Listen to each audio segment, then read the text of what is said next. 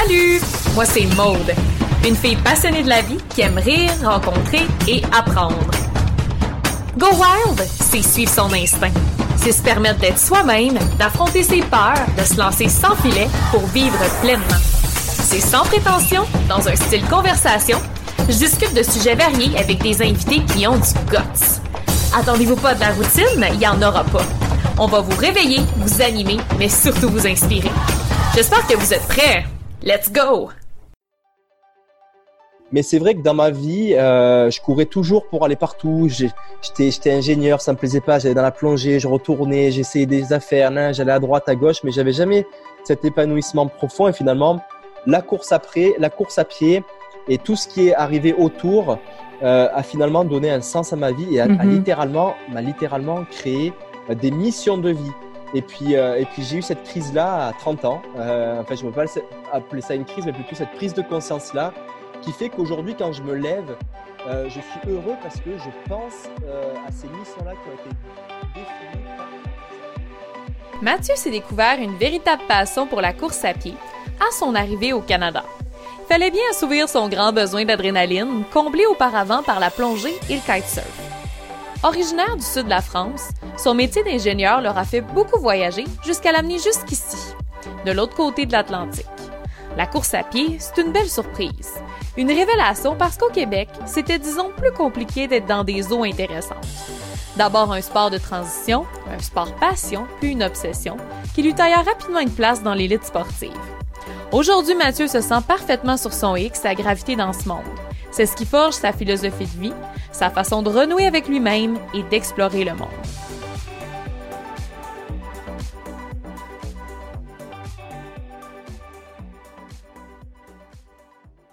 Ben, bon matin pour moi, bon après-midi pour toi. Mathieu, ça va bien? Ça va très bien, oui. Fin d'après-midi, 18h euh, dans le sud de la France. Oui, excellent. Et merci, mon Dieu, merci d'avoir accepté l'invitation. Je suis extrêmement contente de t'avoir comme invité euh, sur le podcast. Tu as, accepté, euh, écoute, aisément, ça a été facile. Vraiment, je, l'apprécie énormément parce que ton parcours a de quoi inspirer, puis j'avais vraiment envie de le, partager avec les auditeurs. Eh bien, écoute, ça fait plaisir. Euh, j'ai, euh, on n'a absolument rien préparé. je sais même pas sur quoi tu vas m'interroger. Tant mieux, au moins ça fera un échange beaucoup plus authentique et vrai. C'est ce que j'aime faire quand je, quand je présente un petit peu mon parcours. Oui, ben oui, exactement. Donc, les, les, choses qui te viennent en tête, euh, ça se veut authentique, go with the flow. Puis, juste pour mettre un peu les gens, les gens au parfum, euh, qui tu es, Mathieu, puis tu pourras continuer par la suite, mais tu es originaire du sud de la France, où tu te trouves actuellement. Euh, tu es aujourd'hui résident canadien, donc tu es installé à Montréal. Comme tu disais tantôt, on parlait un peu précédemment dans le plateau. Euh, tu es ingénieur de formation et tu te passionnes pour les activités en pleine nature, les aventures, mais les grands défis. Puis, euh, tu es aussi bon dans l'eau que sur la terre. puis, tu as une passion vraiment pour le trail running, chose qui t'a amené à te démarquer puis accumuler les premières places là, depuis 2016. Mm-hmm. Puis, en fait, vas-y, je te laisse te présenter. C'était vraiment une introduction euh, sommaire. Donc, qui es-tu? Que fais-tu?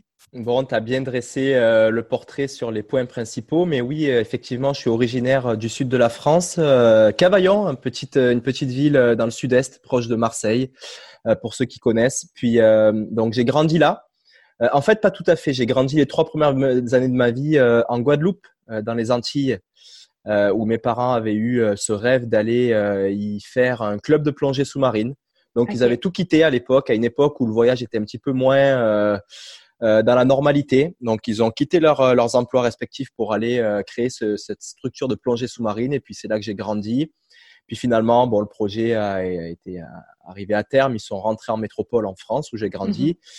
Puis donc c'est ça. Moi, j'ai suivi des, des études scientifiques. voilà, c'était là. en fait, je savais vraiment pas quoi faire, comme les petits, petits garçons de mon âge. Et puis euh, voilà, les, les, les, orientations à l'époque, j'espère qu'elles sont plus trop comme ça aujourd'hui, mais c'était un petit peu, on regarde ton bulletin de notes, puis suivant là où tu es fort, c'est là qu'on va te proposer d'aller. Puis moi, euh, heureusement ou malheureusement, je sais pas trop, j'étais fort dans les matières scientifiques, donc j'ai, on m'a orienté vers un cursus euh, scientifique, et puis j'ai fini avec un diplôme d'ingénieur. Puis voilà, quand je me suis retrouvé sur le marché de l'emploi, c'est sûr que ça, ça a jamais été disons, c'était cool, mais ça n'a jamais été le plein épanouissement. Je me posais un peu des questions. En fait, ce que j'aimais pas surtout, c'était de passer autant de temps devant un, un ordinateur portable dans un bureau. Euh, enfin, c'est mm pas, pas quelque chose qui, ouais, c'était pas quelque chose qui qui m'allumait énormément. Donc, euh, j'ai cheminé avec le temps et grâce quand même à l'ingénierie, j'ai eu la chance de beaucoup voyager parce que dans le métier d'ingénieur, on a euh, des projets qui peuvent se faire un peu à l'international. Donc, j'ai eu la chance de travailler en Asie du Sud-Est, en Thaïlande, en Malaisie, à Singapour. Euh, après, euh, je suis allé. Ben, c'est aussi l'opportunité professionnelle qui m'a fait aller au Canada euh, en 2014. Ça va bientôt faire sept ans. donc, c'était une opportunité professionnelle dans le domaine de la thermique, où en gros, on concevait des centrales thermiques pour amener de l'électricité là où il n'y en a pas ou pas assez. Donc, les communautés autochtones ou les industries qui sont un petit peu en bout de ligne au Québec. Et, euh, et, en fait, ce qui s'est passé, c'est que euh, je me suis mis à courir à ce moment-là. Oui, parce que tu n'avais plus accès à tes sports. Là. On parle de kitesurf. Euh. c'est ça, exactement. Oui. Donc, mes sports, j'ai oublié de le mentionner, mais comme j'ai grandi ben, dans les Antilles et puis proche de la mer à Marseille, naturellement, j'ai fait beaucoup de sport d'eau. Je suis devenu moniteur de plongée, qui a été aussi un métier pendant quelques temps, un, un, petit peu au milieu de l'ingénierie. Là, de temps en temps, je prenais deux, trois mois, voire six mois pour aller enseigner la plongée aux quatre coins du monde. Euh, et, donc, effectivement, en arrivant à Montréal, pas de plongée sous-marine, pas de kitesurf. Un petit peu de kitesurf quand même. et le kitesurf sur le Saint-Laurent, euh, c'est pas non plus euh, le rêve. c'est moins exotique. C'est cool, mais il faut mettre les grosses, les grosses combinaisons de protection. Puis il y a du courant, l'eau est marron. Enfin, c'est pas super agréable. Et la plongée sous-marine, j'en ai un petit peu fait aussi aux Escoumins à percer, mais c'est compliqué aussi. Ça prend plusieurs jours pour y aller, c'est pas si simple. Mhm. Donc, en attendant de trouver le sport un petit peu d'adrénaline euh, qui allait, euh, qui allait euh, nourrir. me nourrir, ben j'ai dit bon, je vais me remettre en forme, je vais aller courir. Et puis ce sport de transition est finalement devenu mon sport d'amour. Oui. mais... tu as eu une, vraiment une, une, transition jusqu'à 2019, je crois, à quitter ton emploi. Puis je serais curieuse de savoir comment s'est fait cette transition. Tu sais, pour des gens qui sont avides de sport d'adrénaline ou du moins qui sont passionnés d'un sport puis qui éventuellement se verraient faire cette belle transition-là. Comment est-ce qu'elle s'est faite pour toi? Bon, c'est vrai que c'est un parcours assez atypique euh, parce que euh, pour deux raisons. Déjà, euh, quitter un métier qui socialement est considéré comme un beau métier. Mm-hmm. de parce que disent ma famille et mes amis, voilà, on peut pas qu'un ingénieur quand on est docteur, quand on est avocat, c'est des métiers qu'on fait à vie. Mhm. Donc déjà, c'est atypique de quitter euh, cet emploi-là. Et ensuite, c'est, ça m'est arrivé assez tard aussi puisque c'est arrivé euh, l'année dernière, donc j'avais 31 euh, voilà, j'ai, pas, j'ai jamais fait de sport d'endurance à haut niveau. Et puis en fait, c'est c'est ça, c'est des surprises de la vie, des révélations. voilà, j'ai eu cette surprise-là de la vie que j'ai je me suis passionné corps et âme pour euh, la course à pied. ça a été vraiment euh, maladif là, en rêver la nuit euh, tout le temps, le, les fins de semaine, à, lire toute la littérature possible imaginable là-dessus. Et bon, c'est sûr qu'il y a eu un alignement d'étoiles entre la passion qui a fait que j'ai passé énormément de temps à m'entraîner et puis tout ce que j'ai pu apprendre sur sur le domaine du sport et de l'endurance, il y a la nutrition, la récupération, enfin énormément de de sphères qui gravitent autour du simple geste de courir mm-hmm. et plus peut-être euh, quelques attributs euh, génétiques. Je sais pas. Bon, ça j'ai du mal à mm-hmm. toujours un petit peu, un petit peu y croire, mais c'est sûr qu'il y a peut-être une petite aide avec ça qui a fait que ben, j'ai commencé à, à, bien réussir dans les compétitions euh, locales, d'abord au Québec, puis mm-hmm. carrément à l'international où j'ai réussi à m'illustrer, à faire des, des, très bonnes positions au milieu de coureurs professionnels, donc de métier. Et ce qui a fait que euh, ben, un jour, j'ai commencé, eu, commencé à avoir des propositions de, de sponsoring, de commandite, mm-hmm. Euh, où je pouvais euh, voilà, euh, vivre euh, pas au, au, même niveau social que l'ingénierie, certes, c'est incomparable, mais voilà, que je pouvais vivre de ça. Et puis, ça a pris, c'était à peu près vers le milieu d'année 2018 où j'ai commencé mon introspection là-dessus. Et puis, ça a travaillé, travaillé, travaillé jusqu'à ce que je décide de quitter ben, mon bureau d'ingénierie en début d'année 2019. Mm-hmm. Alors après, je peux, je me considère pas comme euh, euh, coureur, coureur professionnel à 100%, mais plutôt euh, quelqu'un qui, enfin, j'ai ma vie gravite autour de la course à pied, mm-hmm. dans le sens où je fais beaucoup. Si tu me demandes ce que c'est mon travail aujourd'hui, j'ai plusieurs travails en fait. Si la définition de travail c'est qu'est-ce qui me rémunère, aujourd'hui, ce qui me rémunère, c'est de faire du coaching, auprès de sportifs mm-hmm. et de faire aussi, donc je suis embauché pour la clinique du coureur, qui est une entreprise qui, euh, qui, euh, ben, qui évolue dans le domaine de la course à pied, en tant que leader de cellule de développement de l'entreprise à l'international. Donc c'est surtout ça qui me rémunère. Et mm-hmm. ensuite, euh, je suis aussi, bon, mais en tant que athlète de course à pied, voilà, je, je c'est quelque chose pour lequel je suis dévoué à 300%. Et voilà, encore aujourd'hui, je voyage énormément pour ça. Et donc, ma vie gravite autour du sport aujourd'hui et, avant, elle gravitait autour de l'ingénierie plutôt. Oui, non, c'est ça. Puis, je, serais curieuse de te parler de, ces nombreux voyages que tu as fait, tu as performé à l'international et tout ça. Est-ce qu'il y a des courses qui t'ont marqué? Est-ce qu'il y a des, voyages de courses qui sont vraiment venus te chercher? Ça peut être autant au niveau personnel que de par le paysage, les vues. Mais en fait, c'est une question qu'on me pose souvent et c'est très difficile de faire euh, un choix. Je pourrais jamais te faire un top 3, top 5, top 10. Mm-hmm. Mais c'est vrai que par rapport à ce que tu viens de dire, les courses vont venir te chercher sur différents aspects. Euh, par exemple, je repense à la Transalpine, qui est une mm-hmm. course à étapes que j'ai fait, qui est très euh, connue en Europe. La Transalpine, c'est une course qui traverse toutes les Alpes, euh, du nord au sud. On part d'Allemagne, on passe par l'Autriche, par la Suisse et on finit en Italie. C'est une course d'environ entre 250 et 300 km. Euh, ça dépend des années. Et la particularité de cette course, c'est qu'elle se fait à deux avec un partenaire. Et donc là, ce qui se passe, c'est qu'on n'a jamais l'habitude dans notre euh, euh, quotidien de vie sociale humaine d'avoir des interactions avec un autre humain à un moment où on est complètement dépassé par les événements d'un point de vue physique et mental. Et c'est mhm. super intéressant comme expérience. En gros, quand tu es fini, fatigué, plus capable, et l'autre aussi, ben, il se passe euh, des connexions, des discussions qui sont assez... Euh, c'est un bel enseignement. J'ai eu la chance de faire ça avec une autre athlète élite qui s'appelle Marianne Hogan, qui est québécoise. Mhm. et, euh, et, ça, a été, ça a été une expérience qui m'a vraiment marqué d'un point de vue humain. Ensuite, euh, c'est sûr que la course qui m'a le plus marqué, c'est parce qu'il y a eu aussi euh, des événements qui ont fait que ça m'a marqué. C'est la course euh, qui s'appelle l'UTMB, qui est une des courses les plus euh, mythiques au monde, qui consiste à faire le tour du Mont Blanc en Europe, qui est la, la, le point culminant de l'Europe qui est en France et de faire tout le tour par sa base. En fait, ça monte et ça descend quand même, puisqu'à 10 000 mètres de dénivelé, puis c'est 170 km à peu près en passant par l'Italie et la Suisse.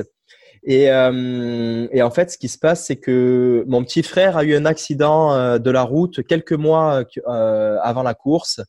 Et donc, il y a eu tout un cheminement pour lui comme pour moi, moi de préparation pour cette course parce que c'était mon tout, c'était ma toute première course d'une aussi longue distance. J'étais assez nouveau dans l'ultra trail, c'était en 2018. Okay. Euh, donc, il y a eu vraiment euh, voilà, un combat préparatif pour moi pour arriver là. Les six mois qui ont précédé dans mon petit Montréal avec le petit Mont-Royal alors que je devais affronter des montagnes avec 10 000 mètres de dénivelé. Donc, c'était difficile pour moi.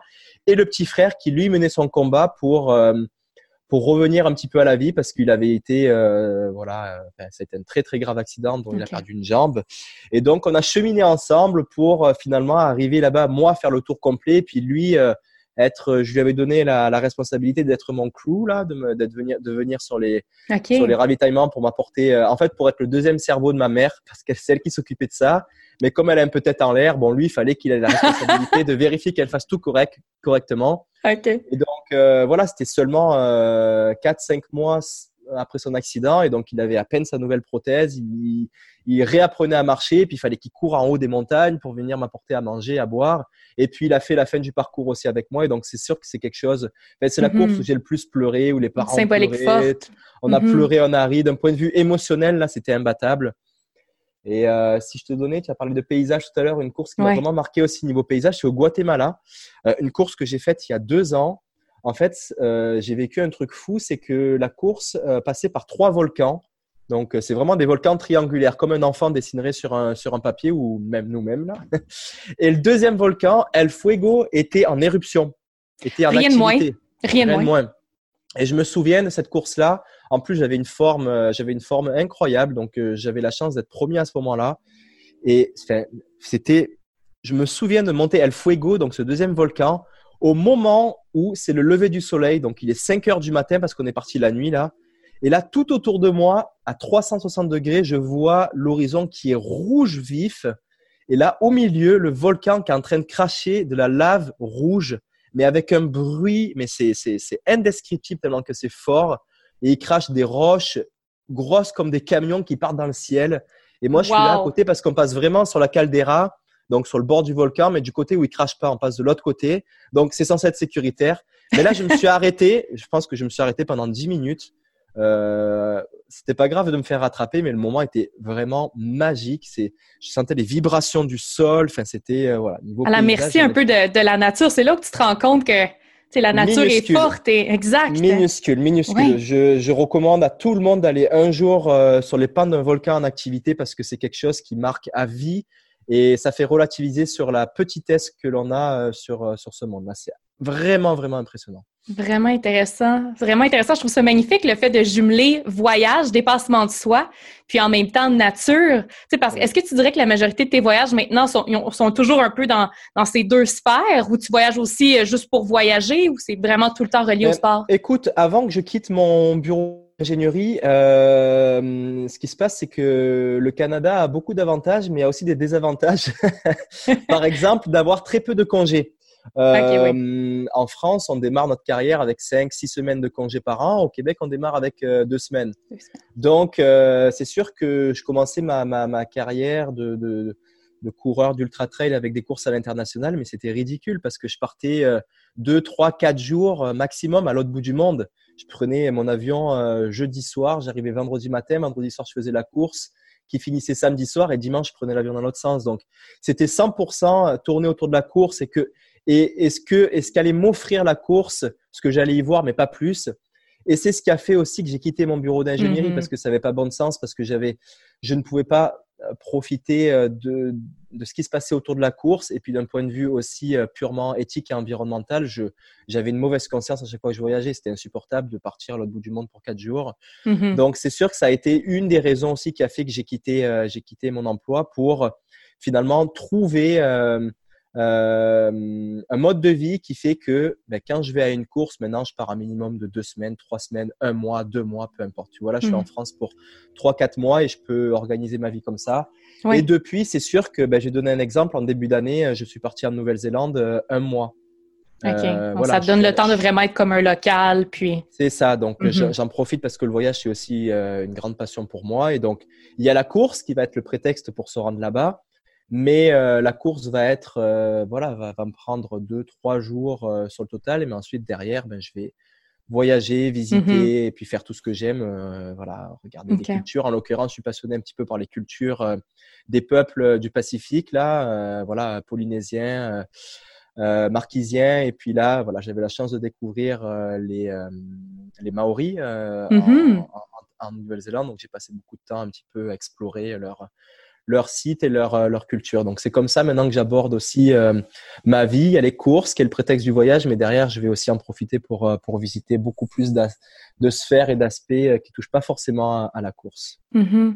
Non, je trouve ça vraiment intéressant. C'est toujours intéressant de, en fait, de jumeler les deux puis de se laisser assez de temps pour faire un slow travel, prendre le temps d'explorer, de se s'immerser dans la culture locale. Bref. C'est ça. Moi, j'ai vraiment besoin, quand je voyage maintenant, c'est de pas, de, de pas avoir le stress de tout voir, tout faire. C'est quelque chose que je faisais quand j'étais jeune. J'avais mon guide du routard, mon Lonely Planet, puis j'essaie de, cocher toutes les cases dans ce livre-là. Mais c'est quelque chose que je supporte plus faire. Maintenant, il faut vraiment que, à partir du moment où je sens que je suis euh, connecté au pays et que je suis vraiment en train de voyager, c'est quand le matin je me lève, j'ai pas mis de réveil, je descends doucement, je vais prendre mon café, euh, comme ferait, comme font les locaux. Je prends mon café tranquillement, je lis les news, je je retourne dans mon auberge. Et puis là, c'est là que je sens que, OK, là, je suis en train de voyager. Hmm. Ouais. Ah oui, je connecte énormément ce que tu dis. Puis, Mathieu, j'aimerais ça nous ramener sur un élément que tu as, mentionné tantôt tu parlais de l'expérience de, vivre un défi à deux. Tu sais, de, connecter avec, euh, de vivre, c'est ça, de, de, surmonter des défis à deux, ça amène une profondeur dans l'échange, dans la connexion humaine. Puis, je sais que on nous ramène l'année passée, tu as fait une aventure d'une vie. tu ouais, euh, as participé à une, la 21e édition. Euh, mon Dieu, j'ai perdu, j'ai pas le titre dans mes notes. Colanta, c'est Survivor. C'est la version Survivor française. Euh, exact. Exact. Puis je serais juste rapidement intéressée à ce que tu nous parles de cette dynamique de un, de survivalisme, mais aussi d'équipe parce que tu étais habitué, bon, à deux ou tout seul dans tes épreuves. Et là, tu étais non seulement euh, à devoir survivre toi-même, mais aussi à le faire en équipe avec tes pairs. Donc, parle-nous un peu, ben, peut-être nous décrire c'est quoi Colinta. tu as, bien choisi les mots, hein, c'est l'expérience d'une vie. Euh, moi, je me suis mm-hmm. fait euh, vraiment surprendre en allant là-bas. Euh, parce que j'avais euh, quand même des fortes expériences en tant qu'ultra trailer de dépassement de soi. Enfin de, je me suis mis dans des situations très très complexes, on va se le dire là, et j'ai réussi à voilà à passer au travers, à trouver des moyens pour passer au travers. Donc j'avais quand même déjà quelques quelques indices sur comment euh, passer des difficultés mentales mais là, je me suis fait vraiment surprendre. Donc, on revient dans le contexte. Colanta, c'est euh, c'est pour ceux qui connaissent au Québec, c'est le Survivor euh, américain qui s'appelle Colanta mhm. en France parce que la toute première édition, il y a 20 ans en arrière, avait été fait sur l'île de Colanta en Thaïlande. Bon, maintenant, ça se fait un petit peu aux quatre coins du monde. Là, ça avait été au Fidji. Mhm. Et euh, donc, c'est une émission qui est très, très, très populaire en France. Je pense que c'est le programme qui est le plus regardé après les matchs de soccer. Donc, c'est euh, des rendez-vous euh, hebdomadaires tous les vendredis soirs entre 6 millions et 8 millions de personnes qui regardent ça. Il y a une énorme ferveur autour de ça. Et en ce moment, ça passe à la télé, là. Donc, c'est pour ça que je suis en France. OK, donc on peut, on peut, mais on peut suivre les, émissions sur TV, 1 ça se peut-tu? TF1, ouais. C'est la chaîne. C'est, une chaîne TV, c'est la une, en fait, qu'on appuie sur le 1 en France. Et donc, le concept, c'est qu'on te largue sur une île comme un naufragé. Et c'est quelque chose que j'ai, en fait, toujours rêvé de faire au fond de moi. Hein. C'est un petit peu, euh, ça peut paraître sadique là, mais j'ai toujours rêvé que mon sur une île déserte. Ben non, mais que mon avion, que mon avion se crache, mais qu'on survive là. Et, et euh, voilà, j'ai été, j'ai été un petit peu nourri par euh, par ces films et ces livres, des, le, Disney, Robinson Crusoe. Là, c'est un bateau, c'est un bateau qui qui fait naufrage et puis ils se mettent à construire des cabanes en famille. Bon, c'est Disney, donc c'est un petit peu plus souple là, mais on a aussi l'histoire de Robinson Crusoe, on a aussi le film avec Tom Hanks là. Euh, bon, seul au monde. C'est seul au monde, oui, c'est ça, ouais, mm-hmm. seul au monde. Et d'ailleurs, ça se tourne au Fidji, là où on a fait, euh, exactement là où on a fait euh, l'émission euh, Colanta l'année dernière. Et donc, le concept, c'est qu'on nous, on nous lâche là sur l'île avec rien du tout. Euh, vraiment absolument rien à part une machette et puis, et puis une trousse à pharmacie au cas où il y a un problème.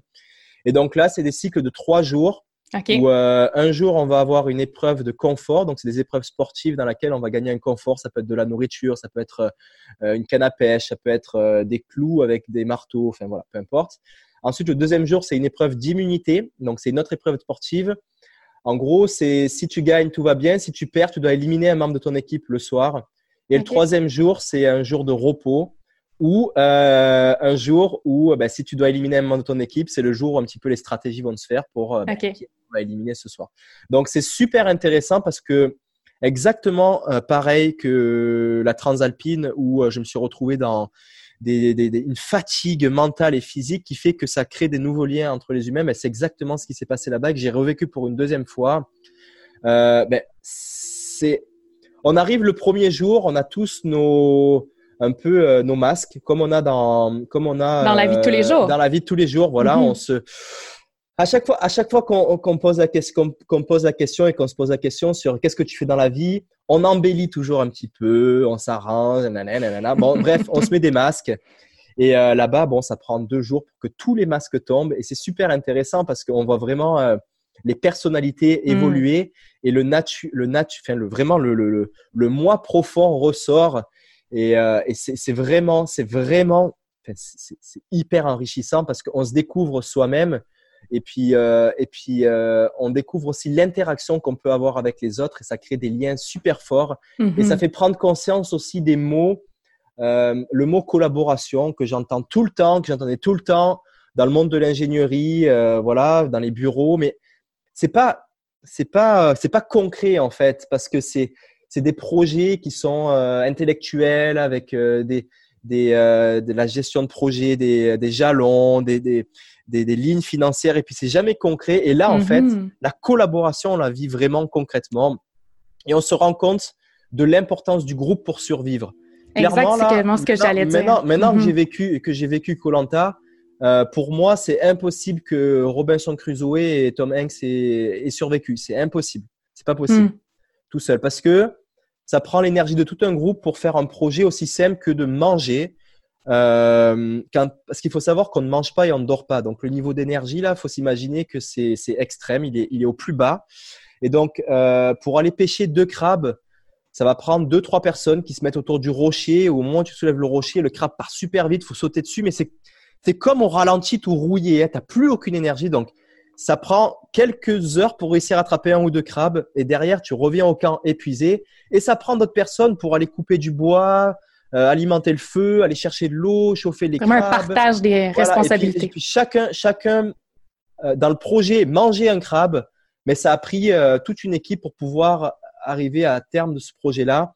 Et tout seul, ça n'aurait pas été possible. Ça aurait été, mhm. ça aurait, non, ça aurait pas été possible parce que sur l'île où on était ou sur l'île où on est, il y a trop peu de ressources pour que euh, tu fasses un assez gros, si tu étais tout seul, un assez gros festin pour pouvoir euh, récupérer l'énergie pour aller rechasser une deuxième fois. Là, il n'y a pas assez de nourriture. Donc, tu hmm. fais juste tout le temps dégrader, dégrader, dégrader, dégrader ton énergie. Et c'est juste, euh, voilà, il faut, faut, faut essayer de la canaliser un maximum, la conserver. Mais ça prend toujours le groupe pour survivre et c'est une expérience. Enfin, voilà, c'est vraiment, c'est vraiment enrichissant. Et puis, et puis, c'est là qu'on s'est rendu compte aussi, je me souviens, j'ai des souvenirs forts. et hein. On était assis en fin de journée, donc on, vit vraiment l'essentiel. Là, par exemple, on vit au rythme du soleil. On n'a pas de montre, on n'a rien, on n'a pas de lumière frontale. Ça fait que quand le soleil se couche, il fait nuit noire, tu es obligé d'aller te coucher. Mais nous, on observait quand même le coucher du soleil. Et on était tous, on se le disait le soir, on grignotait une petite noix de coco ou voilà, un, petit, un petit crabe là. Et, et, et en fait, on se disait, mais mais on est trop trop bien. On avait, on était envahi par une sensation. Enfin, moi, moi, je, le dis, j'avais vraiment une sensation de bonheur qui me prenait à, en hmm. faire couler des larmes à mes yeux. Alors c'était aussi le fait d'être hypersensible à ce moment-là. Il hein. faut, faut, savoir que quand tu manges pas et que tu dors pas pendant T'es affaibli. Hypersensible. Mais je sentais littéralement le, du, une sensation de bonheur couler dans mes veines et, et c'est là qu'on se disait mais vous ressentez ça aussi? Tout le monde disait ah ouais, on est trop bien. Il y avait une sorte d'euphorie. Et, je disais au groupe, mais vous vous rendez compte qu'on n'a rien. Hmm. On n'a rien. Avez-vous déjà ressenti euh, une sensation de bonheur aussi forte dans vos vies euh, urbaines et euh, plus ou moins matérialistes entre guillemets? Et on a été plusieurs à dire non, j'ai oui ou non. En fait, c'est pas comparable, mais j'ai rarement ressenti quelque chose d'aussi fort au niveau bonheur. Et là, je rajoutais derrière, mais vous vous rendez compte qu'on n'a rien du tout. On avait une cabane derrière, fait avec des feuilles de cocotier, euh, une machette et puis, euh, et puis euh, une paire de chaussures, un jean, un short et un t-shirt. Et c'était nos seuls biens matériels et on était envahis de bonheur. Et c'est là que ça nous a fait prendre conscience que ben, on peut être heureux, on peut être heureux avec pas grand chose. Et ça, c'est du concret. C'est vraiment du concret là, parce que on nous dit souvent hein, dans, dans les livres de, de, de, de comment dire, de, pour, euh, de développement personnel. Développement mhm. personnel, voilà, se, euh, chercher le bonheur, se dématérialiser, être plus minimaliste. Mais là, quand tu le vis vraiment, euh, c'est là que tu te rends compte que effectivement l'essentiel est, mhm. peut vraiment apporter le bonheur. Je dis après, il faut pas être extrême non plus, mais à avoir vécu avec, moi j'ai fait l'extrême, rien du tout. Euh, voilà, faut trouver le juste milieu entre trop et pas du tout, et on peut vraiment s'épanouir avec avec pas beaucoup. Ouais. Non, c'est vrai. C'est vrai, la, la, création de besoins, on se rend compte que justement, comme tu le dis, dans des situations où que tu te retrouves ou que d'abord tu dois survivre, puis que tu n'as absolument rien, mais que tu as juste la communauté, l'humain est fait pour être en communauté, est fait pour pour un peu avoir besoin les uns des autres pour, pour, pour survivre, être interdépendant, tu sais. Puis, je serais curieuse de savoir si Mathieu, suite à cette expérience-là, tu as, eu, tu as envie de, reproduire des situations de survivalisme dans tes courses pour te ramener à l'essentiel. Est-ce que tu sens que ça va être quelque chose que tu vas que tu vas rechercher davantage? Les, les, courses, euh, les courses, c'est euh, alors les courses d'ultra trail, même si c'est ultra sauvage, ultra naturel, et puis il y a personne pour venir nous sortir de là, quoique, non, j'exagère. Il y a, y a des gens pour venir nous sortir là, si vraiment ça va pas. Euh, il y a des, il y a, y a un minimum de sécurité.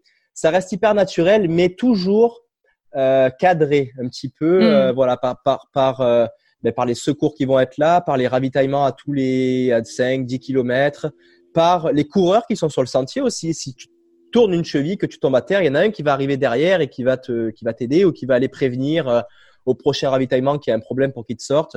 Donc c'est engagé, sauvage, mais toujours avec un petit cadre. Et mm-hmm. effectivement, euh, depuis que j'ai fait Colanta, j'ai beaucoup plus de euh, cette attirance et cette envie de, de coupler ma passion pour euh, la course en nature, mais avec euh, moins de cadres, voire pas du tout. Ok. Et, et c'est vrai que cette année, j'ai essayé de faire ça. pour la première fois, ce que j'avais jamais fait. alors c'est sûr que j'y pensais depuis un petit moment. Mais c'est toujours pareil. C'est moi, je suis nouveau dans l'ultra trail et puis j'ai des propositions de voyage mais incroyables. Enfin, c'est fou là. Je suis, je suis invité aux quatre coins du monde, au Chili, à Tahiti, en Argentine. Enfin, c'est fou là. Je, je peux vraiment envoyer le, globe terrestre et puis mettre le doigt dessus et puis euh, il y a des courses partout. donc, donc c'est sûr que j'ai toujours, euh, enfin j'ai toujours, ça fait que deux trois ans, euh, fait le choix d'accepter ces invitations là qui me faisaient rêver.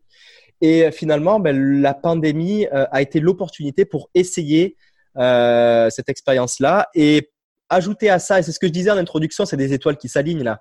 Ajouter à ça l'expérience de Colanta que j'avais vécu euh, de, de Survivor là, mm-hmm. ben, ce qui a fait que j'ai fait un projet de ce type cette année en 2020. Mm-hmm. Puis on pourra. J'ai traversé, ouais, traversé toute la Gaspésie en courant avec, je vais pas dire aucun cadre, mais le minimum, voilà. Ouais. Puis, en fait, euh, on pourra y revenir, Mathieu, parce qu'inquiète-toi pas que je, je veux qu'on parle de, de, de, de, ces deux, en fait, Mont-Royal, mais aussi euh, la Gaspésie. J'aimerais qu'on y revienne. Mais avant de sauter dans, dans ce sujet-là, en fait, si tu le permets, j'aimerais qu'on puisse parler un peu de, de, mental, de force de mental par rapport au documentaire qui a été euh, réalisé avec, en fait, Caroline. Avec Caroline, rapidement, parce que je sais que tu affectionnes particulièrement, tu partager ta passion à travers des histoires, des récits. Euh, sais, reportages, vidéos, photos. Puis, tu sais, il y a quelque chose qui, qui, a été dit par rapport à ta vie, comme de quoi tu, tu vis tes rêves, puis tu, tu, il y a vraiment un, élément du mental dans ton, qui, te permet de performer, puis un peu de mettre à l'écart le stress, les doutes, tu sais, pour vraiment focuser sur, sur, ta, sur ce que tu as à faire pendant une course, un ultra trail. Puis, justement, ça serait quoi un peu tes, tes, éléments clés, tu sais, basés sur le documentaire? C'était quoi d'abord le but? Puis aussi, parlons un peu de, force du mental. Bon, euh, ce documentaire, en fait, euh, à l'origine, pour remettre dans le contexte, donc, euh, je côtoyais Caroline dans l'année 2018-2019, mhm. et puis j'avais pour projet d'aller courir donc cette UTMB. Mhm. Et il faut savoir que moi, à ce moment-là, l'UTMB, c'est une course qui est quand même très difficile et euh, qui prend. Euh, c'est un projet de plusieurs années. Euh, voilà, parce qu'il faut, il faut s'y préparer, mais aussi comme elle est très demandée, il y a une loterie pour s'y inscrire, et puis en moyenne, avant d'être pigé, l'organiser, ça prend deux, trois ans. Et donc moi, j'ai commencé les ultra trails en 2017 et j'étais sur la ligne de départ de l'UTMB en 2018. Alors, euh, ce qui est quand même euh, phénoménal. Ça, 2018. oui, voilà. Ouais. Et, euh, et donc euh, Caroline, qui est une personne qui adore prendre la caméra et en fait aller filmer des humains qui sont dans un contexte difficile de par mm-hmm. le terrain ou par l'engagement mental a clairement vu dans mon cheminement qu'il y avait quelque chose à faire par rapport au fait que voilà, il y a Mathieu qui vient de commencer l'ultra trail, euh, depuis un an. Euh, et là, euh, ben, il va courir l'UTMB dans six mois. Il faut que je filme cette préparation-là. Et puis, il va se passer des trucs. C'est sûr qu'il va se passer des trucs. Et puis, ben, elle m'a proposé le projet, on en a discuté. Et puis, j'ai dit go. Et, euh, et donc, euh, c'est sûr qu'il y avait aussi, euh, j'expliquais dans l'aspect mental que j'utilisais beaucoup ma connexion avec le monde sous-marin mm-hmm. pour m'apaiser dans des moments où, qui vont être très stressants, comme comme la préparation la veille d'une course ou dans les ravitaillements. Et puis, j'utilise beaucoup ça. Elle a dit, ah ben, ok, c'est intéressant, on va aussi aller explorer ça, euh, le côté un petit peu euh, euh, connexion, océan que tu as et comment tu t'en sers dans ton aspect mental. Et voilà, ce qui s'est passé, c'est que ben, il y a eu l'accident de mon petit frère. Et finalement, le documentaire a pris une autre tournure. On, a, on, est, on est plus parti vers, vers l'histoire que j'allais avoir avec mon petit frère que l'océan. Alors, euh, c'était hyper. Euh, on, voulait le mettre quand même dans, dans, le, dans le documentaire, mais finalement, euh, je trouve qu'à l'issue, on a un petit peu. ça, ça, a été vraiment. Il se passe. En fait, ça a été ça. Ça a été au jour le jour. Mhm. Il se passe des choses nouvelles et puis on va le mettre parce que c'est. En fait, c'est ça la vie. Et, et donc. Là, le petit frère, je lui dis, écoute, moi, je me souviens, c'était en, c'était à peu près, janvier. Là, je rentre en France trois jours après son accident parce que il a failli, il avait failli laisser de la peau, donc il fallait que je rentre. Et là, je me souviens, il, se réveillait dans son lit d'hôpital et je lui disais, euh, euh, pour essayer de lui remonter le moral que dans six mois, euh, moi j'ai la course de ma vie et puis toi il faut que tu sois là et que tu me soutiennes. Et puis j'ai au début, j'avais lancé ça un petit peu comme des paroles en l'air pour parce que je savais pas quoi dire dans ces moments-là. Hein, quand on est dans une chambre d'hôpital, qu'il y a tout le monde qui pleure, tu essaies de sortir des choses pour pour égayer le moral, oui, oui. Mhm. Mais finalement, en fait, lui s'est pris au jeu et puis il a dit à ma mère, ouais, ok, ben oui, non mais parce qu'il est resté quand même trois mois à l'hôpital hein, avant de sortir là en rééducation. Il a dit ah mais il me faut euh, il me faut une prothèse parce qu'il s'est fait amputer la jambe. Il me faut une prothèse pour pouvoir courir et puis là il y a tout il y a tout un enfin je veux dire un combat qui s'est mis en place parce que nous on hmm. connaissait pas ce monde-là et puis ça coûte 20 000 20 000 euros donc 30 000 dollars une prothèse. C'est pas remboursé par les assurances donc il a fallu enfin ça a été tout un truc mais on s'est on s'est battu pour le truc et puis lui en voyant que ça lui tenait vraiment à cœur de venir courir avec son grand frère à l'UTMB. Euh, je lui ai dit, euh, bah, écoute, ce qu'on va faire, c'est que tu vas faire euh, voilà mon, mon, assistance, et puis on va même courir à la fin de la course ensemble. Et, euh, et, là, et là, ça, ça, au moment où j'ai dit ça, j'ai dit, mince, mais quelle erreur je viens de faire, ou quel, ou quel, quel engagement et quel courage j'ai eu à ce moment-là, parce que cette course-là, c'était que des chiffres que j'avais jamais vécu. J'avais jamais couru aussi longtemps, enfin, d'une aussi longue distance et avec un aussi gros dénivelé. J'avais jamais fait ça, donc c'était un total inconnu. Et donc, il faut savoir que dans les ultra trails, bah, c'est tellement long et difficile que bah, il y a une possibilité d'abandon. Sauf que là, j'avais dit à mon petit frère, euh, ben, on va courir l'arrivée ensemble. Et, uh-huh. et, là, mais la puissance de tenir ses ah engagements. c'est ça dans la course, dans la course, mais j'aurais j'aurais j'aurais abandonné dix fois. Sincèrement, j'aurais abandonné dix fois. Et après, je, ne sais pas ce qui serait passé s'il avait été là ou pas, mais à chaque fois, à chaque fois que j'avais cette sensation dans mon corps qui me lâchait, c'était vraiment affreux là. Hein. Euh, je pensais à mon petit frère, je me disais déjà de une, il m'attend à l'arrivée, et de deux, je me disais Mathieu, là tu as mal aux jambes, mais tu as tes deux jambes. Hmm.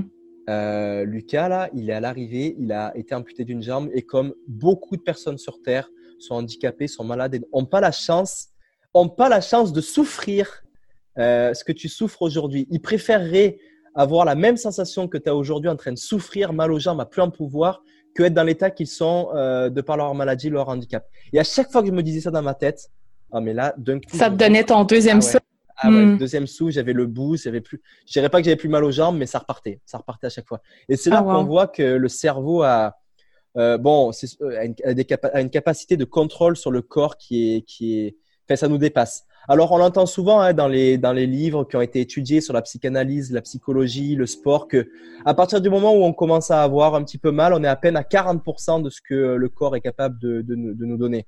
Alors, ce qui est expliqué, c'est que euh, finalement, on a, c'est des protections, c'est des protections naturelles euh, que nous met le cerveau. Alors, ça dépend des personnes. Il y en a que ça va être à 10%, il y en a que ça va être à 60% là, mais voilà, c'est le fait est que il nous met, le corps nous met le mental, le, cerveau nous met une limite pour nous protéger finalement de, on ne sait quelle limite, euh, je sais pas, une crise cardiaque, euh, je sais pas quoi, mais il nous protège de quelque chose mhm. euh, qui nous dépasse, mais qui est beaucoup trop loin et beaucoup trop mhm. sécuritaire par rapport au moment où on va vraiment se mettre en danger. Et comment tu joues avec ça? Excuse-moi, je t'ai coupé sur ta lancée. Tu penses que tu es à quel pourcentage et à quel point tu, tu joues avec, avec cette limite-là? Eh ben c'est c'est euh, c'est aller la toucher en fait. Euh, hmm. C'est y aller. Déjà c'est y aller pour voir euh, à quoi ça ressemble parce que c'est pas en restant euh, voilà chez soi ou dans nos petites habitudes quotidiennes qu'on va aller toucher ces limites là. Et une fois qu'on y est, ben c'est essayer d'user de de techniques mentales où ça peut venir naturellement ou ça peut avoir été préparé avec un préparateur mental ou avec des personnes qui l'ont vécu comme je suis en train de te l'expliquer par rapport au fait que mon petit frère m'a m'a aidé. Mais clairement, quand je suis arrivé dans ces zones-là et que j'ai pensé à mon petit frère et que, et que ça m'a permis euh, ben, d'aller chercher ces pourcentages-là en plus, je me suis dit, là, à ce moment-là, j'étais en pleine conscience et je me disais, ah d'accord, c'est comme ça que ça marche. Et je hmm. m'en rappelais. Je m'en rappelais. Ça fait que les courses d'après, euh, quand je me suis retrouvé assez tôt dans la course, à, avec des sensations similaires d'un point de vue euh, physique et mental. J'ai même pas eu trop besoin à penser à, mes petites euh, à mes petites techniques mentales pour aller mieux. Je me suis dit, bah, je l'ai déjà vécu à l'UTMB, euh, je peux passer à travers ça facilement. Hmm. Allez, let's go, Matt. Et puis, boum, ça marche direct. C'est comme donner un sens à ce qu'on fait, mais qui nous dépasse, qui est plus grand que juste nous-mêmes.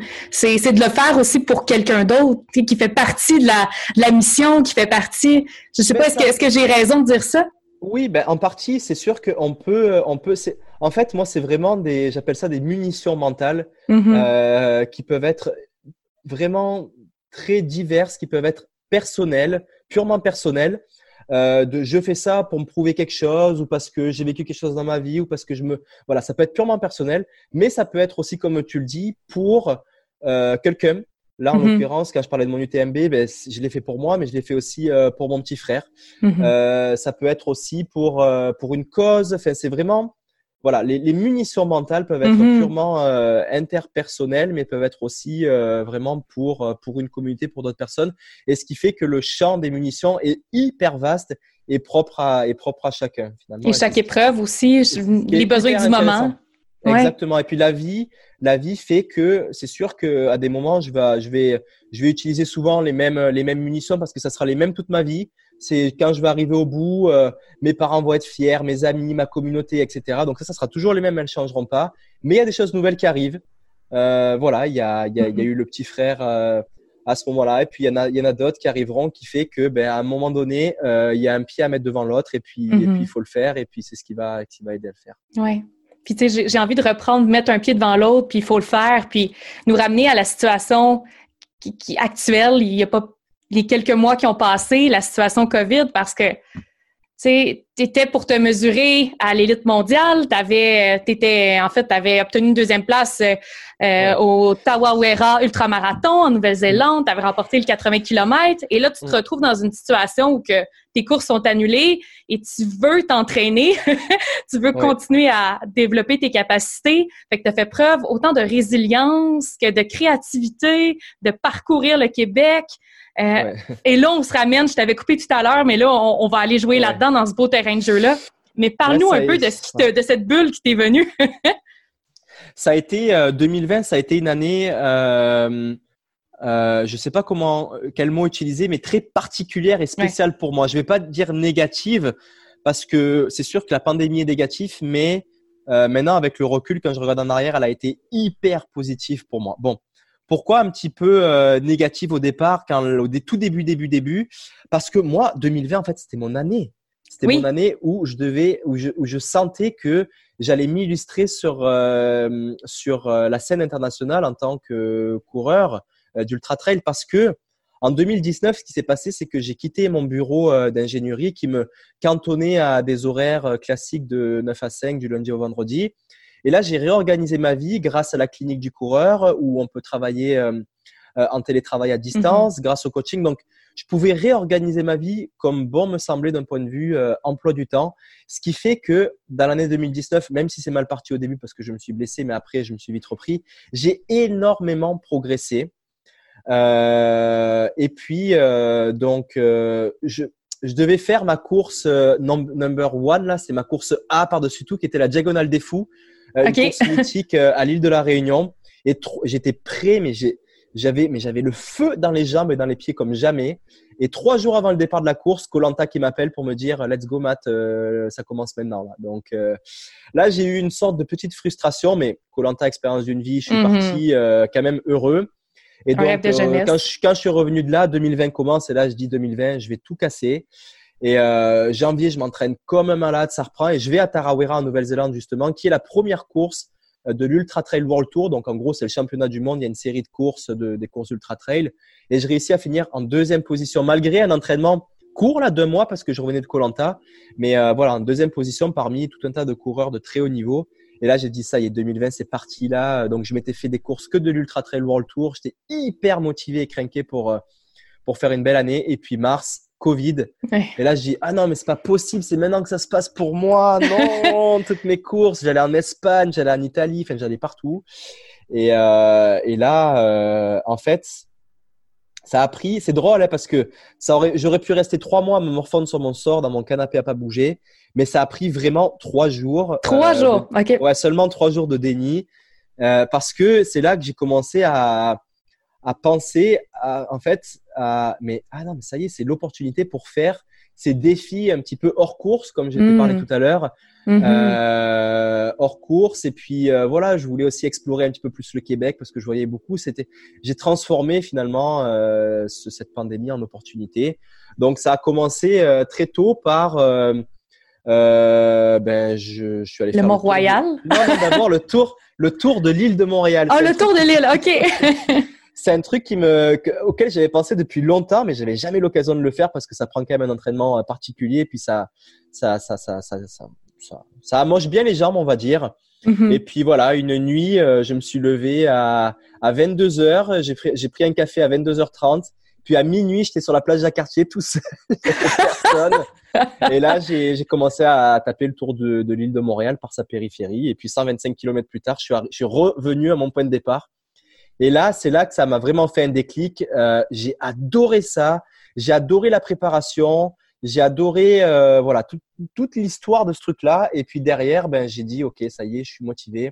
C'est cette année que je vais faire le, le GR là, le, le GR oui. euh, euh, au Québec là, qui va partir de Matapédia jusqu'à Fourillon. C'est 650 km. Je suis un petit peu bloqué dans le calendrier parce que à cause des neiges, ça peut se faire que entre juin et fin août. Parce qu'après il y a la chasse aussi qui commence. Oui. Euh, donc voilà, et puis la fenêtre, c'était ok, ça peut être que le mois d'août, go. Donc je l'ai fixé. C'était pas si longtemps après, puis le projet pour moi était démesuré, c'était c'était hors norme pour moi là. Et j'ai dit bon ben c'était quoi? Peux-tu juste nous mettre en contexte? normalement, OK, un marcheur le fait en 40 jours. Puis toi, ton, c'était un défi sur 7 jours. 100 km par jour, c'est bien ça? Euh, c'était un total inconnu parce que le GRA1, euh, donc, qui part de Matapédia et qui va jusqu'à la pointe Forillon au-dessus de Gaspé, fait 650 km et passe par un terrain qui est ultra sauvage. Il y a des sections qui sont très peu empruntées. Donc, il y a quand même peu d'informations, il y a peu de randonneurs qui se lancent dans l'intégralité chaque année, il y a un taux d'abandon énorme. Donc, c'est sûr que sur le papier, il fait peur. Euh, les randonneurs, les statistiques qu'on a le réalisent entre 30 euh, et 40 jours, 35 jours de moyenne. Et puis euh, un jour, donc il y a un site qui s'appelle FKT, Fastest Known Time, qui répertorie tous les temps les plus vite qui ont été faits à la course ou à la randonnée. Et sur ce parcours-là, c'était une vingtaine de jours, 19 jours. Mais il n'avait pas vraiment couru. C'était plus, disons, de la course marche, marche rapide. Là. Donc j'avais aucune aucune information mais je savais que par rapport à mon expérience d'ultra trailer, je potentiellement je pourrais être capable de courir une, courir une quinzaine d'heures par jour. Voilà. Hmm. Donc je m'étais dit, je vais y aller et je vais essayer de courir 15 heures par jour et voir euh, ben, le temps que ça va me prendre pour, pour aller au bout. Et, euh, et finalement, c'est ça, ça a pris 7 euh, jours et je sais moi, les, les, chiffres, je sais plus, mais 7 jours et. Je ouais, je me souviens, j'avais lu les heures et euh, les. mais, mais somme toute, ça s'est fait dans, à l'intérieur d'une semaine et quelques. Ok. Exact. exact. Mm-hmm. Et puis. Euh, et puis ça a été, euh, enfin ça a été, ça a été la, la chose la plus dure que j'ai fait de ma vie. Ouais. C'était, non mais c'était, c'était, quand j'y repense là, mes jambes ont mal encore. et, et, je, et, tu vois là, je suis, je suis, ça s'entend, je suis un petit peu malade, mais là, tu vois, c'est, septembre, euh, ça fait un mois et demi après, je pense que je suis en train de vivre le contre-coup là. Ah ouais. Parce que je suis revenu de, je suis revenu de ce truc-là. Euh, j'étais sur l'adrénaline, ça, je l'ai réussi, ce qui était, il y avait très peu de chances que je réussisse. J'étais sur l'adrénaline. Derrière, il y a Colanta qui a commencé, qui m'a, qui m'a vraiment excité, puis qui a relancé l'adrénaline. Et là, je suis en train de vivre le contre-coup. J'ai des très, très mauvaises sensations au sport. Je me sens fatigué. Et voilà, c'est sûr que j'ai poussé euh, mon corps dans des retranchements. Que un projet comme ça, ça m'a passionné. Je sais qu'aujourd'hui, maintenant, il va y avoir les courses, mais je vais aussi ajouter un projet de ce type à chaque année ou à chaque deux ans parce que ça me, ça me vraiment, ça m'anime énormément. Mhm. Mais voilà, c'est, il faut aussi faire attention avec, euh, avec euh, son corps et puis. Tellement. Prendre un repos qui est, qui est suffisant pour te ben permettre de reperformer. C'est ça, mais c'est hyper, hyper, hyper sournois ce monde de l'ultra-endurance. Donc, je, je, mets dans l'ultra-endurance tout ce qui est euh, ben, les, les, très longues distances en vélo, à la nage, à la course, et souvent ces trois sports-là.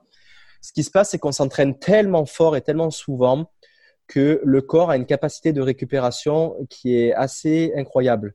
C'est-à-dire que euh, après mon GR, euh, ou même parfois quand je vais faire une course comme l'UTMB qui fait 170 km, je te dirais que trois jours après, je suis plus raqué, mais plus du tout, plus du tout. Je pourrais presque recommencer à courir.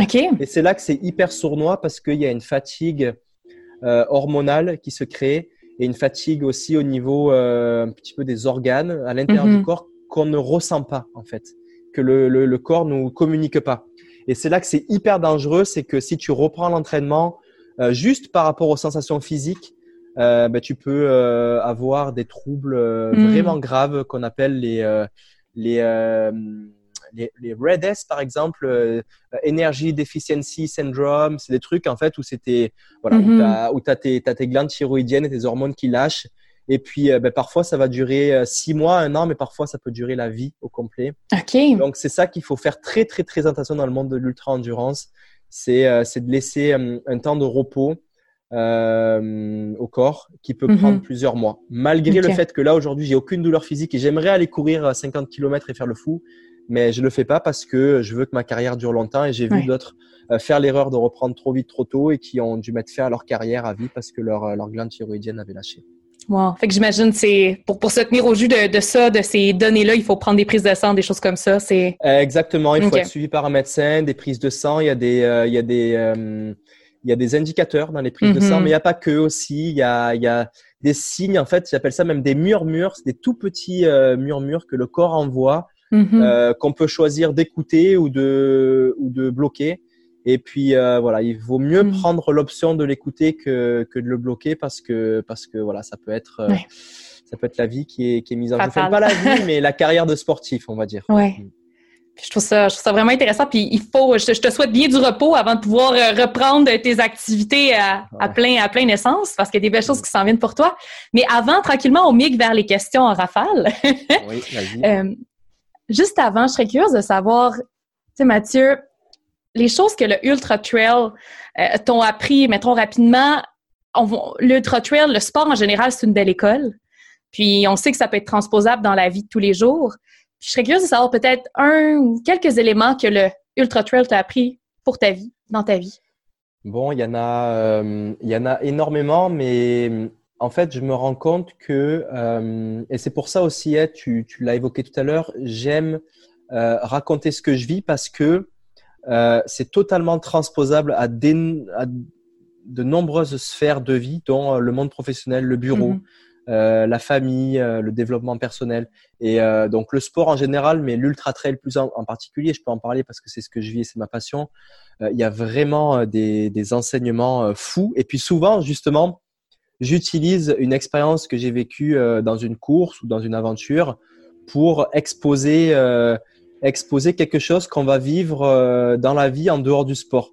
Mmh. Et, et, souvent, j'ai des retours très forts justement de la communauté qui, qui dit mais oui mais je me retrouve dans ce que tu dis effectivement on le vit comme ça et ce qui fait que moi ça me nourrit d'avoir envie de raconter justement euh, mm. mes histoires mais euh, bon euh, il y en a tellement mais ça peut être une chose qui te vient en tête mettons la première chose qui te vient en tête quand tu penses ultra trail et ta vie bon pareil c'est c'est le, le rêve, enfin, l'ultra trail, quand tu commences là-dedans, et puis moi je suis encore, je suis encore un petit peu là-dedans, c'est des chiffres qui sont hors normes. C'est hors hmm. normes. Et quand tu regardes ça sur le papier la première fois, tu dis, c'est pas possible, j'y arriverai jamais euh, à réaliser cette course-là ou cette aventure-là. C'est impossible.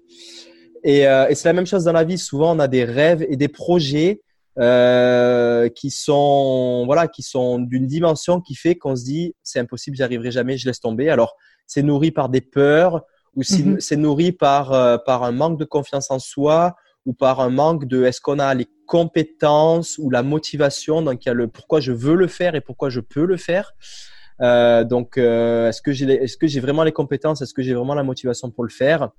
Et finalement, euh, c'est une super école l'ultra trail parce que euh, en fait, tu vas faire le cheminement pour y aller, mais c'est très concret. En fait, c'est il y a plus de quand c'est un engagement physique, je trouve que c'est plus concret à mettre en place qu'un engagement intellectuel.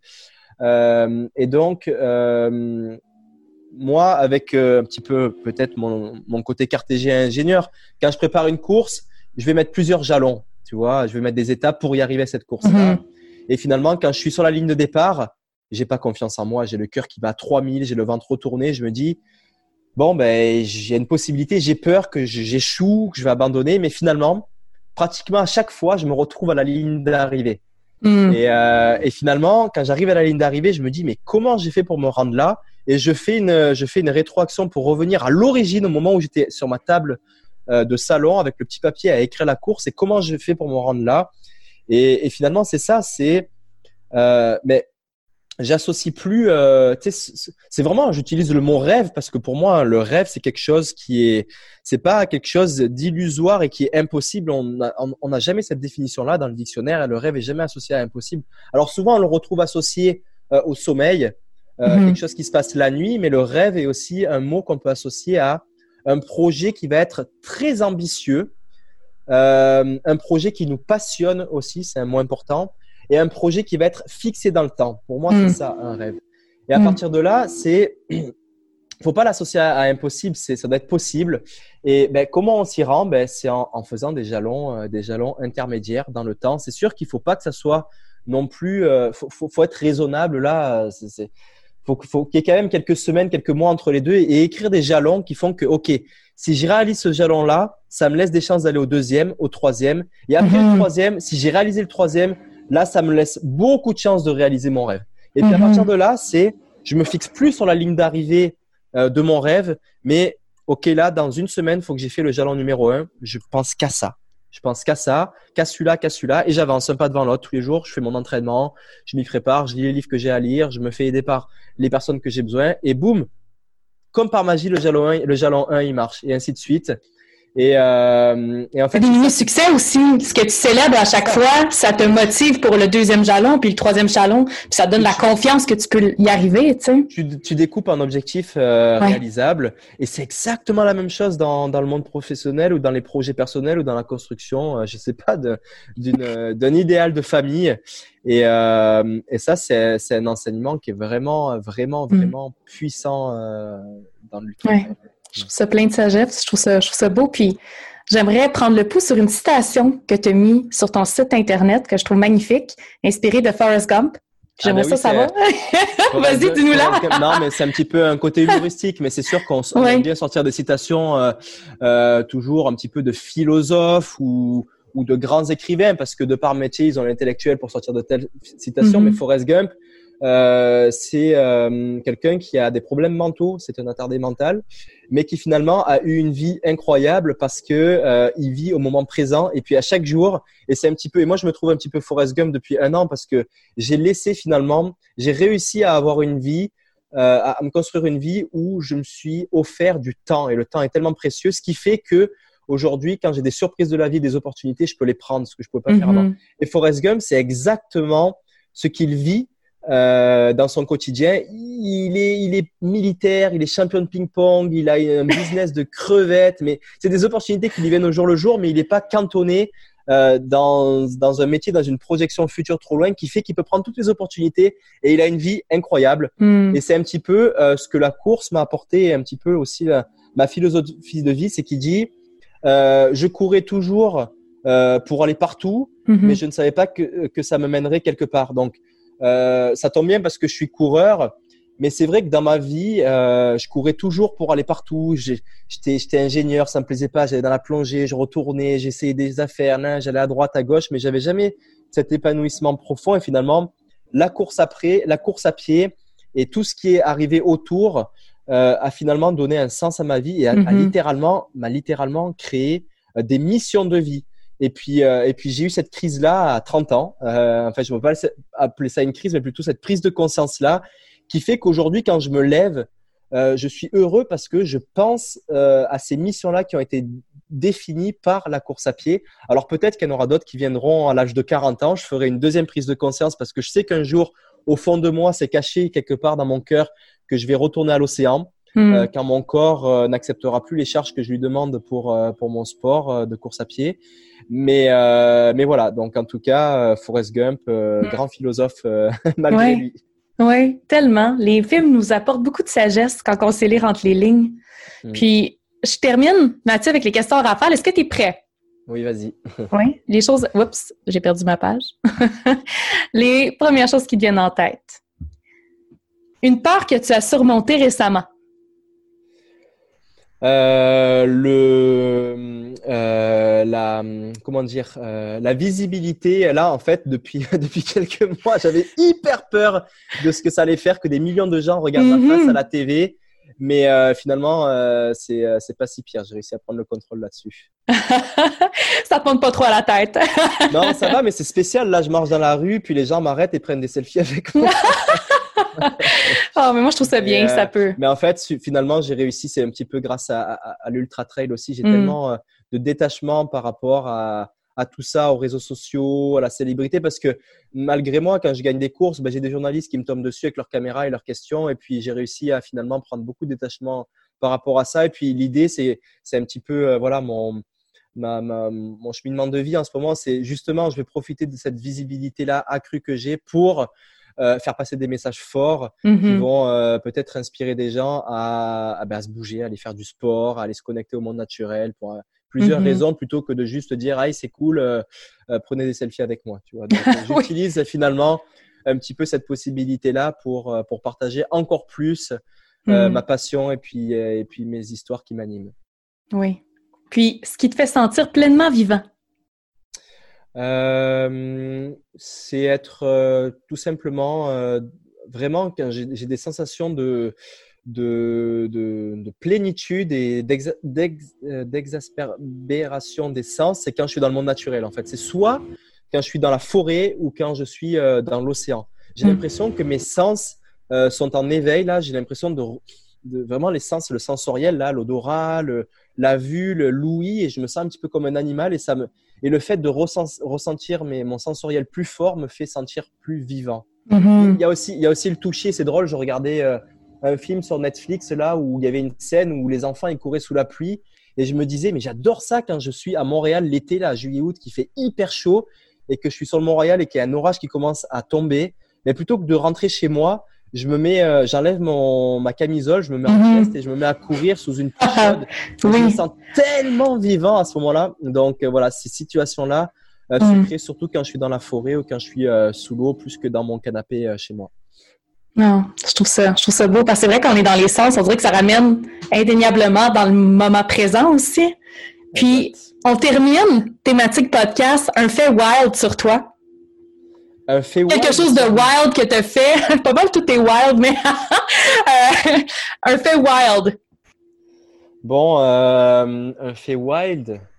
Euh, euh ben, je un fait wild. Bah, c'est sûr que à Koh-Lanta, il m'est arrivé euh, plein de trucs euh, super wild là, mais euh, par exemple, j'ai failli. Alors c'est une anecdote, c'est pas passé, c'est pas passé à la télé, mais ça fait que je peux le raconter parce que dans l'épisode où ça aurait dû passer, je l'ai pas vu. Mais j'ai chassé, j'ai chassé un crabe des cocotiers. alors un crabe des cocotiers, c'est un énorme crabe qui est plutôt terrestre, qui vit sur les îles tropicales et qui est assez énorme. Et en fait, il a une pince qui est très puissante et qui lui permet d'ouvrir les noix de coco. Et sauf que, bon, euh, j'ai chassé le crabe et puis je, l'ai ramené sur le camp tout fier. Et il a fait un mouvement de contorsionniste où il a réussi à m'attraper le doigt. Mais j'ai eu une chance inouïe parce qu'il a la capacité de, te couper la main, enfin, vraiment en, en, une pression. Et il m'a attrapé le doigt juste euh, sous un angle, mais ça a été mais une chance pas possible qui fait que la pince, elle a pincé hyper fort. Et là, il était en train de me briser le doigt, de tout déchirer. Et sauf que la pince, au lieu de riper vers l'intérieur du doigt, ce qui aurait sectionné le doigt, elle a ripé vers l'extérieur. Et finalement, bon, mon doigt a été tout, euh, tout vert. Je voyais mon os et tout, tout charcuté. Oh mon Dieu. Et puis là, il y avait les caméramans parce que c'est une émission de télé-réalité qui commençait à, à devenir tout blanc. Il y avait du sang qui coulait partout. Enfin, c'était, oh, oh là là, qu'est-ce qui se passe? On va oh devoir arrêter l'émission. Euh, il y a le, il y a l'aventurier qui a perdu son doigt.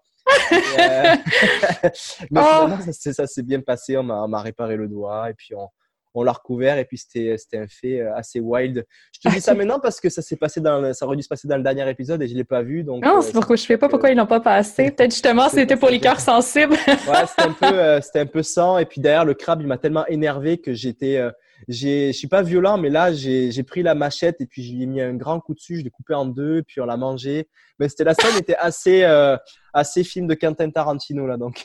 oh mon dieu, mais tu t'en es bien sorti, d'où le, le, petit filet de sécurité quand même avec cette émission, donc euh, les premiers soins ont pu débarquer, là. C'est ça, dans un tout petit filet de sécurité, il y a le docteur qui est dans un rayon de 30 minutes qui peut débarquer en bateau et puis, euh, puis apporter les premiers soins, ouais. Mm. Génial. Wow, quelle histoire, quel parcours inspirant. Écoute, on finit là-dessus, Mathieu. Qu'est-ce qui s'en vient pour toi? Peut-être un reportage sur la Gaspésie, sur ton, sur justement ton défi que tu as fait. Euh? oui, donc il y a eu la Gaspésie, il y a eu toute une équipe qui m'accompagnait. Puis c'est ça qui a été très, très, très fort aussi, c'est que ça a été un projet d'équipe tout seul. Enfin, pour l'avoir vécu, ça aurait été impossible. Ils ont trop, trop géré.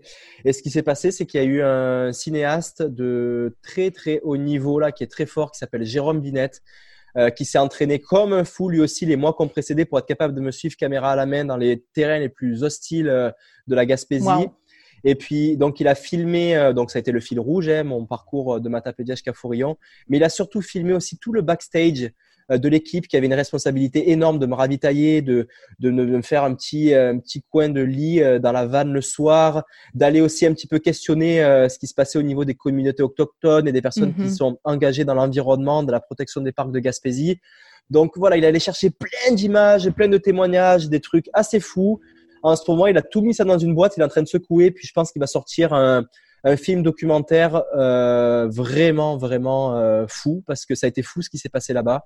C'est clair. Et donc, euh, je pense que ça va, ça va, on va pouvoir commencer à voir les premières images euh, plutôt 2021 parce que le film va avoir euh, une petite tournée dans les festivals et sûrement quelques exclusivités avec quelques commandites. Mais voilà, ça va être, ça va être quelque chose de beau.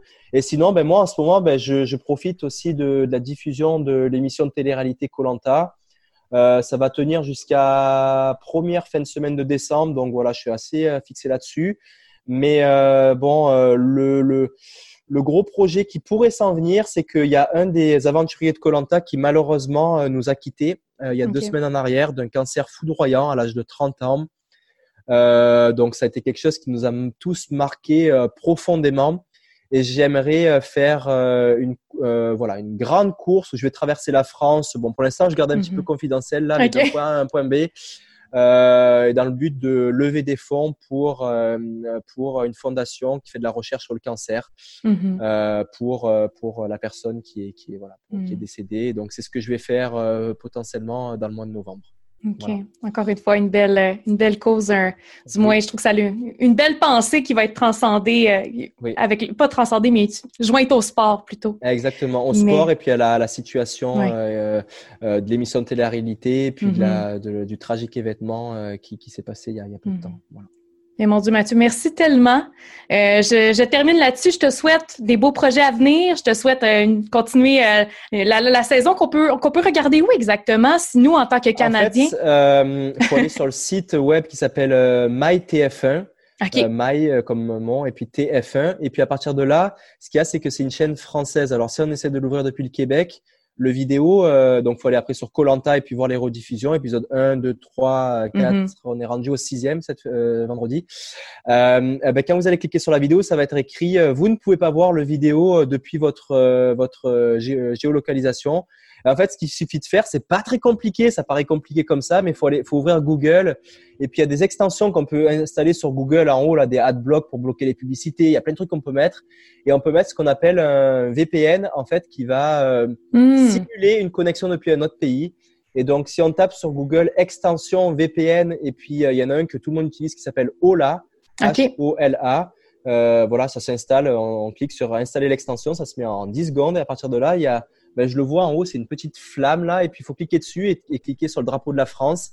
Et ça fait comme si tu te connectais depuis la France. Et à partir mhm. de là, tu réactualises euh, ton site MyTF1 et tu vas pouvoir voir la vidéo. Génial, merci pour le hack. c'est pas c'est pas un hack, hein, c'est autorisé de faire ça. C'est pas du c'est pas de, du piratage là. Euh, le, le, le, tu verras les pubs pareils, donc euh, TF1 gagnera son argent pareil. euh, mais pour tous ceux qui sont vraiment fans d'aventure, de sport et puis un petit peu de d'histoire de, naufragés, euh, enfin, je recommande de regarder Colanta parce que c'est vraiment vraiment mhm. intéressant euh, l'évolution euh, des personnes dans un contexte de survie aussi fort. Vraiment. Puis aussi, bien sûr, te suivre sur les réseaux. Donc, Mathieu, Mathieu Blanchard sur Instagram. Est-ce que tu as une page Facebook aussi? alors là, je viens de changer mon nom. Maintenant, c'est Mathieu Colanta sur Instagram parce qu'on a un petit peu des contrats qui fait qu'on doit s'appeler comme ça pendant quelques mhm. temps. Euh, mais je pense que si on tape Mathieu Blanchard, on va le trouver. J'ai aussi un Mathieu Colanta euh, sur Facebook, j'ai un Twitter, mais c'est sûr que le vecteur principal par où tout ou pas, c'est Instagram, parce que je trouve que c'est hyper mhm. facile. C'est une image, un texte. Et puis euh, parfois, voilà, j'en partage un petit peu sur Facebook et Twitter comme tout le monde, mais euh, c'est ça. J'ai un site web aussi, Mathieu Blanchard. J'aurais aimé l'alimenter un peu plus. J'avais, euh, quand je l'ai créé en début d'année, j'avais pour euh, objectif d'alimenter un blog parce que je suis quelqu'un qui écrit énormément. Et puis d'ailleurs, c'est aussi un projet qui va arriver. Je pense que je vais écrire un livre dans pas longtemps. Mhm. J'ai des tas de papiers, des tas de fichiers Word qui se remplissent de textes. Et je pensais en partager un petit peu plus sur un blog, sur mon blog et sur mon site web. Malheureusement, j'ai pas eu le temps de le faire, mais ça viendra un jour. Donc, ouais, il y a aussi quelques quelques informations sur ce que je fais sur mon site web. Voilà. Génial. Je vois que tu es plein de projets, puis je suis pas surprise. Je ne suis pas surprise, mais encore une fois, merci énormément, Mathieu. Je te souhaite une belle soirée et au plaisir de te voir aller dans tes dans tes belles explorations puis dans tes défis. Merci pour l'invitation, Mode, et puis on se reparlera euh, dans quelques mois pour raconter les nouvelles aventures. Oui, parfait. bye. bye. bye.